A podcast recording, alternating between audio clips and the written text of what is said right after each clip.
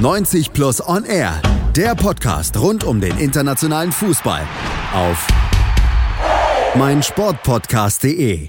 Herzlich willkommen auf meinsportpodcast.de zu 90 Plus On Air zum neunten Transfer Talk, unserem Sommerformat, in dem wir euch wie auch in den acht vorherigen Folgen im Kurzüberblick mal kurz näher bringen, was ist auf dem Transfermarkt in den letzten Tagen passiert. Das letzte Mal haben wir uns Freitag gehört, jetzt wieder Dienstag und dann folgt die nächste Folge wahrscheinlich auch schon wieder Freitag. Das bleibt so der Rhythmus.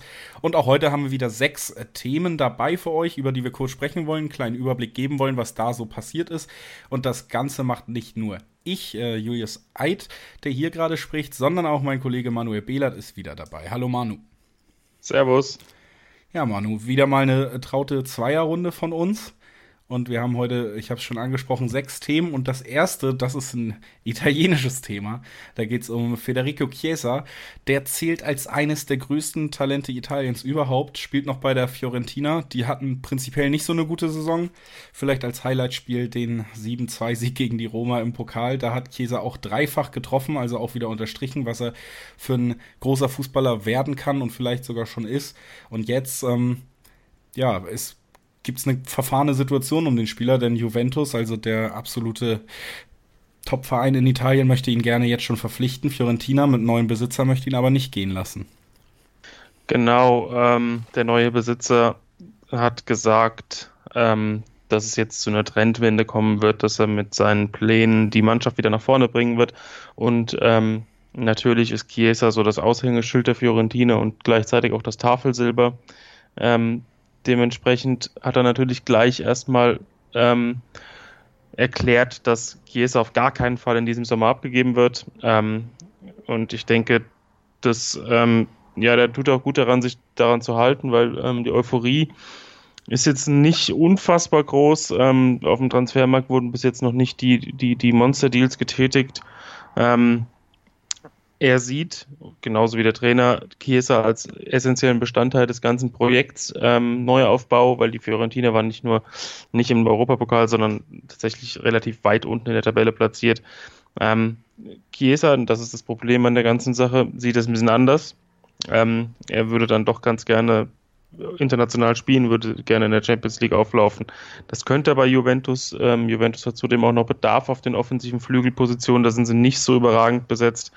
Ähm, waren immer mal so Ablösesummen von 60 bis 70 Millionen Euro ähm, im Spiel, aber solange Comisso, das ist der Besitzer, ähm, nicht einlenkt, ähm, wird da nichts passieren. Die Spielerseite äh, ist sich mit Juventus schon einig, also sobald da irgendwie Signale gibt, dass er vielleicht doch zum Verkauf steht, ähm, ist das eine Sache von, von Tagen. Ähm, aber die Situation ist schwierig, weil der neue Besitzer natürlich zu seinem Wort stehen will. Ähm, ich denke, dass wenn er den Spieler jetzt doch verkauft, dass es dann gleich einen Verlust der Glaubwürdigkeit nach sich zieht. Und dementsprechend rechne ich im Moment zumindest nicht mit irgendwelchen ähm, großen Bewegungen da, es sei denn irgendwie, dass das sich ergibt mit dem Chiesa-Geld und dem Geld, was man durch den, durch den Verkauf ohnehin noch ähm, auf dem Konto hat, könnte man irgendwie den Kader Kern sanieren und hat da schon entsprechende Kandidaten im Visier, aber solange das nicht der Fall ist, passiert da nichts. Da passiert also erstmal nichts und das ist bei unserem Thema 2 auch der Fall heute. Nicht nur bei Federico Chiesa ist es nämlich der Fall, dass der Spieler doch ganz gerne wechseln würde zu einem Verein, einem größeren Verein, der ihn auch gerne verpflichten möchte. Das ist auch bei Harry Maguire der Fall, das weiß man mittlerweile auch. Also zumindest hört man immer wieder, dass der Spieler durchaus wechselwillig ist. Das lässt er aber erstens eine sehr hohe Transfersumme aufruft, also rund 80 Millionen und damit ja eigentlich den äh, Van Dijk Preis. Ähm, ob die beiden dann wirklich auf dem absolut selben Niveau fungieren, sei mal dahingestellt. Ja, Maguire würde schon gern weg, zeigt sich bis jetzt zumindest aber auch nicht streikwillig, was ja in diesen heutigen Zeiten schon fast eine Positivnote extra wert ist. Ähm, trotzdem beide Manchester-Vereine weiter dran. K könnte da noch was passieren, Manu? Ja, es könnte sehr einfach sein. Es muss eigentlich einfach nur jemand die Forderung von Leicester City erfüllen. Aber wie du schon gesagt hast, so einfach ist das ja doch nicht, weil es einfach 80 Millionen Pfund sind. Ähm, Manchester United hat auch noch andere Baustellen, die müssen noch einiges tun. Romelu Lukaku ist noch da. Ja, da sieht es im Moment sowieso so aus, als ob Inter ihn vielleicht doch nicht verpflichten könnte. Paul Pogba ist auch noch da. Also die ganz großen Einnahmen gibt es jetzt nicht und da weiß ich nicht, ob man 80 Millionen übrig hat, um einen Innenverteidiger zu holen. Ähm, Manchester City, da hieß es zuletzt sogar, dass ähm, Guardiola auch mit drei Innenverteidigern in die Saison gehen würde, was ich für ein bisschen riskant halte, aber ähm, ich denke, das kann auch eine gewisse Taktik sein, weil man einfach nicht jedem ähm, aufs Brot schmieren möchte, dass man unbedingt noch handeln will. Aber ich glaube eher bei Manchester City, dass es der Fall ist, dass sie eher eine kleinere Lösung dort suchen. Und wenn Maguire wechselt dann zu Manchester United, ähm, bei den großen englischen Medien ist es im Moment ein bisschen ruhig, was das Thema angeht. Ähm, und auch die Hinweise, dass der Wechsel doch noch über die Bühne gehen können, kommen nicht nur von eher unseriöseren Medien, sondern sind auch relativ kryptisch, sowas wie ich würde mich wundern, wenn nicht nochmal Bewegung reinkommt. Und was ich gehört habe, könnte der Wechsel noch. Es sind solche kryptischen Aussagen. Also im Moment ein heißes Thema ist es nicht. Aber klar ist, dass es schnell dazu kommen kann, weil die Zeit natürlich auch drängt. Meine, das Transferfenster schließt Anfang August. Also wenn Leicester ähm, den Spieler abgibt, brauchen sie auch einen Ersatz, einen adäquaten. Das heißt natürlich, das braucht auch ein bisschen Zeit. Äh, ich denke nämlich, dass es nicht so einfach ist, wenn dann jeder weiß, dass Leicester City ein, ein richtig viel Geld hat. Ähm, dementsprechend gehe ich davon aus, dass die Tür innerhalb der nächsten ein, zwei Wochen geschlossen wird. Seitens Leicester, wahrscheinlich sogar bis 1. August. Ähm, das könnte so eine Deadline sein bei vielen großen Transfers, die mit der Premier League zu tun haben. Und ja, ähm, im Moment sind ja beide Clubs mit ihren Angeboten, beziehungsweise wenn Manchester City überhaupt noch im Rennen ist, relativ weit weg von der Forderung. Dementsprechend liegen die Fakten hier auf dem Tisch. Entweder es wird das Geld bezahlt oder es passiert nichts.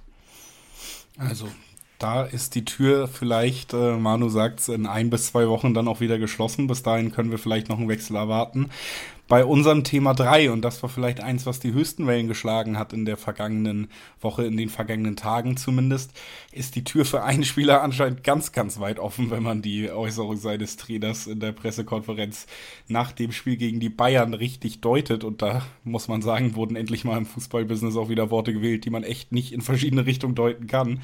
Es geht natürlich um Gareth Bale und um Sinedin Sidan, der wirklich ganz klar gemacht hat nach dem Spiel, jetzt ist heute rausgekommen, es soll wohl auch noch Ärger im Vorfeld gegeben haben. Bale habe sich geweigert mitzuspielen oder sich umzuziehen vorher. Der hat gesagt, Bale sollte äh, im besten Fall sofort den Verein verlassen. Der Berater hat darauf relativ ungehalten reagiert und jetzt haben wir eine Situation, in der es dann doch relativ unwahrscheinlich scheint, dass Gareth Bale noch eine Zukunft bei den Königlichen hat. Ja, eine Zukunft hat er garantiert nicht bei den Königlichen. Das große Problem für Real Madrid ist aber, dass sie ihm einen Vertrag ähm, äh, angeboten haben, den Bale dann auch unterschrieben hat, der ihm einfach 17 Millionen Euro Nettogehalt ähm, im Jahr ähm, einbringt und das, das jetzt natürlich dafür sorgt, dass aufgrund der Voraussetzungen, A, Bale ist nicht mehr gewollt bei Real, B, er hatte immer wieder mit großen Verletzungssorgen zu tun. C hat jetzt auch nicht mehr so unfassbar konstant gespielt, also hat immer noch gezeigt, was er kann, aber sein Top-Niveau auch nicht mehr so häufig erreicht. Und der Jüngste ist er jetzt auch nicht mehr. Und er ist nicht bereit dazu, äh, signifikant von seinen Gehaltsvorstellungen abzuweichen. Das ist so ein Gesamtpaket, das es eigentlich für jeden europäischen Top-Club unrealistisch macht, äh, Bale zu verpflichten. Es gab ja mal Gerüchte um eine Laie. Aber der Berater heute auch sofort bei Sky äh, Sports ähm, entgegengeschossen, hat gesagt, nein, Gareth Bale gehört immer noch zu den weltbesten Spielern und eine Laie ist absolut ausgeschlossen. Ähm, somit schließt er da für den einen oder anderen Club natürlich auch die Tür, der da jetzt vielleicht mit einer prozentualen Gehaltsübernahme ähm, und einer Laie mit einer hohen Gebühr irgendwie was hätte bewerkstelligen können.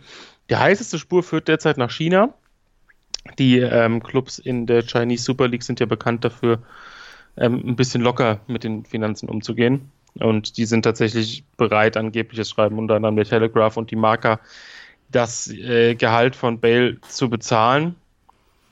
Aber, ja, ob Bale jetzt wirklich Lust hat, in der Chinese Super League zu spielen, das wage ich noch zu bezweifeln. Also für Real Madrid könnte sich da tatsächlich eine Sackgasse anbahnen. Der Berater hat heute auch gesagt, ähm, ja, wenn was Adäquates kommt, dann, dann könnte es sein, dass er heute geht, dass er morgen geht, dass er in einer Woche geht, aber es kann auch sein, dass er noch drei Jahre hier bleibt. Und das ähm, will Real Madrid mit allen Mitteln vermeiden. Das wollen sie vermeiden, dass es dann zu der Situation kommt, dass äh, Gareth Bale weiter 17 Millionen netto einstreicht und dann doch nur Golf spielt in Madrid. Soweit ist es bei uns bei 90 Plus noch nicht, was das Gehalt angeht. Aber das könnt ihr natürlich auch ändern, wenn ihr fleißig unsere Social Media Seiten besucht, auf Twitter, auf Facebook, auf Instagram und auch unsere Website. Da werden all diese Sachen, die wir gerade besprochen haben und noch viele weitere, alles, was auf dem Transfermarkt passiert, täglich für euch aufbereitet von uns und unseren Kollegen. Das als kleiner Hinweis. Und ja, gut, 17 Millionen netto ist noch ein langer Weg, aber man kann es ja immer mal wieder versuchen. Immer mal wieder versuchen will es auch Eintracht Frankfurt. Und zwar bei Sebastian Rode, der war letzte Saison die zwei, äh, Rückrunde ausgeliehen an die Eintracht vom BVB, hat sich dann aber doch verletzt. War ja auch schon vor seinem Wechsel zu Bayern München bei der Eintracht und soll jetzt auch wieder verpflichtet werden. Und, so hört man jetzt, nicht alleine, sondern gemeinsam im Doppelpack mit einem Spieler, der vor kurzem noch fast vor einem Wechsel nach Wolfsburg stand. Genau, ähm, nachdem Frankfurt jetzt Sebastian Aller nach West Ham verkauft hat, ist natürlich ein bisschen Geld da. Ähm, einerseits Geld, andererseits natürlich auch Bedarf auf mehreren Positionen.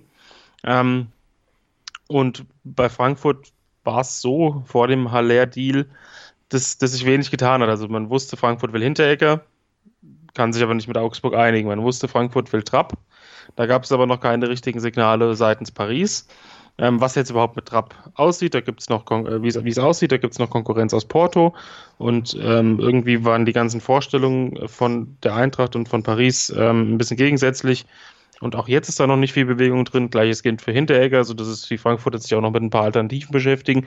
Aber heiß sind vor allem im Moment drei Deals. Das ist unter anderem, wie du schon sagtest, Sebastian Rode, der nicht allzu teuer sein dürfte. Mein Dortmund hat keine große Verwendung mehr für ihn. Sein Marktwert ist nicht unfassbar hoch. Einen extrem langfristigen Vertrag hat er jetzt auch nicht. Ähm, ich denke, dass man sich da auf jeden Fall einigen wird.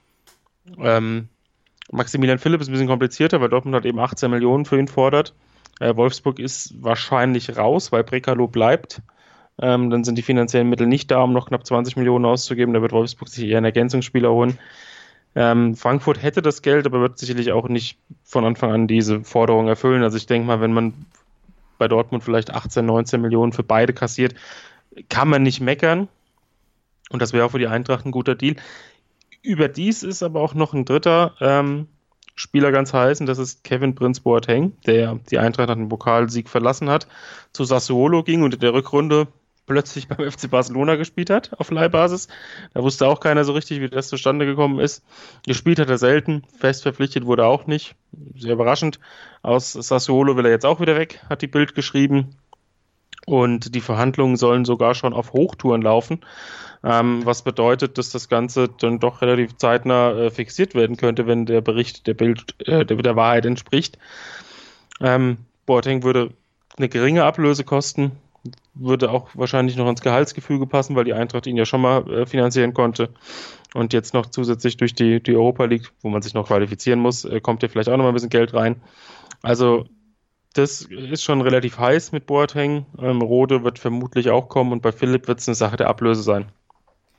Also da auf jeden Fall schon ein paar Sachen, die anstehen. Aller ist weg, du hast es angesprochen. Also ein Verein, bei dem auch im Sturm ein gewisser Umbruch ansteht. Jovic ja auch schon gegangen. Selbst bei Rebic redet man immer noch drüber. Da könnte es wirklich zu großen Umbrüchen kommen bei Eintracht Frankfurt. Und zu einem relativ großen Umbruch im Sturm. Das nehme ich jetzt einfach auch mal so als Überleitung zu Thema 5. Da geht es zurück nach Italien. Könnte es auch beim AC Mailand kommen oder kommt es ziemlich wahrscheinlich? Denn André Silva soll wechseln. Das scheint schon fast fest. Und Mittlerweile steht auch fest, man hat sich wohl auf einen Nachfolger geeinigt bei Milan. Genau, André Silva ähm, wechselt zu AS Monaco, das ist schon fix. Also unterschrieben hat er noch nicht, aber der ist schon beim Medizincheck, das melden verschiedene Medien. Wird Milan 20, äh, 25 bis 30 Millionen Euro einbringen. Das Geld können sie dann aber gleich wieder reinvestieren in Angel Correa. Der spielt bei Atletico Madrid. Jetzt aber nicht mehr lange, weil er eben nach Mailand wechselt. Das sind sich auch alle Medien schon einig, da wird aber noch ein bisschen verhandelt, also so weit wie bei André Silva ist man noch nicht. Ähm, rund 40 Millionen Euro als Sockelbetrag, einige Boni kommen noch oben drauf.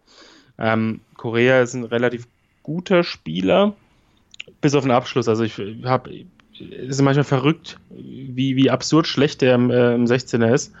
Ähm, da muss man irgendwie, da muss er noch dazulernen, aber ist noch ein junger Spieler. 40 ähm, Millionen ist natürlich viel Geld Aber ich denke, das könnte clever angelegt sein, weil er eben auch ein Wunschspieler vom Trainer ist. Und ähm, ja, ich denke, das ist eine runde Sache für Milan, vor allem weil man eben für André Silva relativ viel Geld bekommt und Patrick Cotrone auch noch vielleicht nach ähm, England wechselt. Da sind die Wolverhampton Wanderers interessiert. Also insgesamt eine, eine, könnte das eine runde Sache sein, wenn der Spieler auch so ein bisschen als hängende Spitze im System vom Trainer äh, Gianpaolo funktioniert. Ähm, Gibt es da eigentlich nicht viel dran auszusetzen an dem Deal. Und wie gesagt, er sollte alles in den nächsten Tagen über die Bühne gehen. Also bei Milan weiter Bewegung im Sturm und man muss sagen, man redet schon mit einer gewissen Normalität mittlerweile über Preise von 40 Millionen plus Boni bei einem Spieler wie André Correa. Diesen Sommer scheint das, ja, man hat sich langsam dran gewöhnt, dass dann die Preise doch so hochgeschossen sind.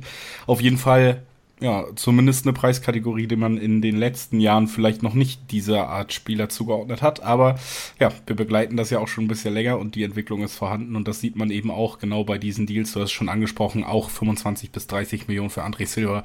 Ein wahnsinnig guter Deal für Milan. Ähm, ja, wir wollen das Ganze abschließen, indem wir in Italien bleiben mit unserem letzten Thema heute. Und das ist nochmal ein richtig großer Name. Und das ist Paolo Dybala. Um den gab es ja auch schon im letzten Sommer immer mal wieder so leichte Gerüchte. Und die entstehen jetzt auch wieder. Denn ähm, zumindest soll er bei PSG auf dem Zettel stehen. Das ist jetzt noch nicht wahnsinnig heiß, würde ich sagen, aber es ist durchaus interessant, da mal drüber zu sprechen, wie sich eben dieser Spieler entwickeln könnte und ob es überhaupt einen Platz für ihn gibt unter Maurizio Sarri jetzt. Ja, das ist sowieso noch so ein bisschen die Frage, wie gestaltet sich die Offensive von Juventus? Ähm, da wird man noch ein bisschen abwarten müssen, wie sich das jetzt in der Vorbereitung gestaltet. Die Serie A ist ja auch eine Liga, die startet ganz spät. Also ich glaube, die fangen am 24. August erst an. Also da, da ist noch extrem viel Zeit, in der, äh, die die Sari hat, wo er noch ein bisschen äh, rumbasteln kann. Da steht ja fast jeder Stürmer irgendwie vom Abgang. Also Douglas Costa und Cuadrado von den Außenstürmern stehen vor einem Abgang. Mandzukic, Kane, Iguain könnten irgendwie gehen und Dybala passt dann natürlich perfekt ins Bild. Klar ist, gesetzt ist Ronaldo. Und der soll angeblich sogar im Sturmzentrum auflaufen die meiste Zeit. Das heißt, dass es für Dybala schon wieder der Fall ist, dass er entweder im Mittelfeld gehen muss, was aufgrund seiner offensiven Ausrichtung und der mangelnden Defensivarbeit im Sarri-System vollkommen sinnlos ist, oder dass er schon wieder auf die Halbposition nach außen ausweichen muss. Und da ist Bernadeschi gesetzt, Chiesa soll kommen, ich halte das für relativ wahrscheinlich, dass Dybala ähm, nach dem Sommer nicht mehr in Turin spielt. Die Frage ist nur, wohin geht. Und Paris hat Interesse, das hat ähm, Radio Monte Carlo berichtet. Ähm, glaube, Mohamed Bouhafsi, der, der Chefsreporter, war da sogar selbst am Werk. Und das ist schon mal eine sehr, sehr seriöse Quelle. Gleichermaßen haben sie aber auch gesagt, dass es noch nicht so unfassbar heiß ist. Also ähm, Leonardo hat bei der Spielerseite das Interesse hinterlegt. Das heißt, es gibt noch keinen fixen Kontakt ähm, zu Juventus Turin. Da wird erstmal ausgelotet, ob der Spieler überhaupt nach Paris wechseln kann und wenn ja, welche Konditionen Juventus dann vorschweben. Also da, da ist man in der Vorbereitungsphase. Also es besteht jetzt ein erster Kontakt und es ist, spricht auch dafür, dass das erstmal in Ruhe jetzt äh, überlegt wird und abgewegt wird von allen Parteien. Das, ist, äh, das Gerücht kam am Wochenende auf, bis jetzt hat sich noch nichts getan, weiterhin. Ähm, das muss man mal beobachten. Also es ist eine, ist eine interessante Sache. Ich könnte mir die Balle auch im System von Thomas Tuchel, der ja gerne mit einer Dreierkette spielt, so als Spieler hinter den beiden Spitzen oder je nachdem, wie es, wie es gestaltet, auch als Spieler als, als hängende Spitze oder vorne drin. Ähm, da muss man noch ein bisschen abwarten, was mit Cavani passiert. Also ich könnte mir jetzt vorstellen, dass es dazu kommt und ich könnte mir auch gut vorstellen, dass Dybala in, in Paris ähm, glücklich wird und eine gute Rolle spielen kann. Aber wie gesagt, das ist noch im Anfangsstadium, das ganze Gerücht im Anfangsstadium und äh, ja, PSG. Auch da muss man natürlich noch ein bisschen abwarten, was passiert mit Neymar. Es zeichnet sich auf jeden Fall ab. Auch Dybala ja auf jeden Fall ein sehr großer Name, dass wir gerade aus Frankreich, aus der französischen Hauptstadt, diesen Sommer dann doch noch ein, zwei richtig, richtig dicke Transfer-News irgendwie einfahren werden, was so die Ablösen und die Namen angeht. Also da ist auf jeden Fall noch Bewegung und ich glaube, das kann man auch konstatieren nach diesem neunten Transfer-Talk. Wir werden auch beim zehnten wieder genug zu reden haben und wahrscheinlich auch noch genug beim zwanzigsten oder wie weit dann eben diese Transferphase noch trägt. Da wird noch einiges passieren. Es wird auch noch einiges an großen Namen passieren passieren. Wir haben auch schon über Harry Maguire geredet, eine 80 Millionen Ablöse natürlich direkt. Federico Chiesa, ein Riesentalent. Da kann einiges passieren noch und das werden wir weiterhin auch für euch immer wieder zusammenfassen hier in diesem Transfer Talk und wie gesagt auch auf unseren Social Media Seiten und auf unserer Website. Heute war mal wieder Manuel Behlert dabei, wie glaube ich jedes Mal bis jetzt. Also wir halten auf jeden Fall die Fahne hier hoch und dafür danke ich dir auch heute. Gerne. Und zu guter Letzt dann natürlich wie immer auch der Dank an die Zuhörer. Danke, dass ihr dabei wart. Wir hören uns Freitag. Schatz, ich bin neu verliebt. Was? Da drüben. Das ist er. Aber das ist ein Auto. Ja, eben. Mit ihm habe ich alles richtig gemacht. Wunschauto einfach kaufen, verkaufen oder leasen. Bei Autoscout24. Alles richtig gemacht. 90 Plus On Air, der Podcast rund um den internationalen Fußball auf meinsportpodcast.de. Willkommen bei meinsportpodcast.de. Wir sind Podcast. Wir bieten euch die größte Auswahl an Sportpodcasts, die der deutschsprachige Raum so zu bieten hat. Über 20 Sportarten, mehr als 45 Podcast-Serien, über 9000 veröffentlichte Podcasts und über 5 Millionen Podcast-Downloads allein im Jahr 2018. Wir sind Podcast. Wir sind meinsportpodcast.de. Schatz, ich bin neu verliebt. Was? Da drüben. Das ist er. Aber das ist ein Auto. Ja, eben. Mit ihm habe ich alles richtig gemacht. Wunschauto einfach kaufen, verkaufen oder leasen. Bei Autoscout24. Alles richtig gemacht.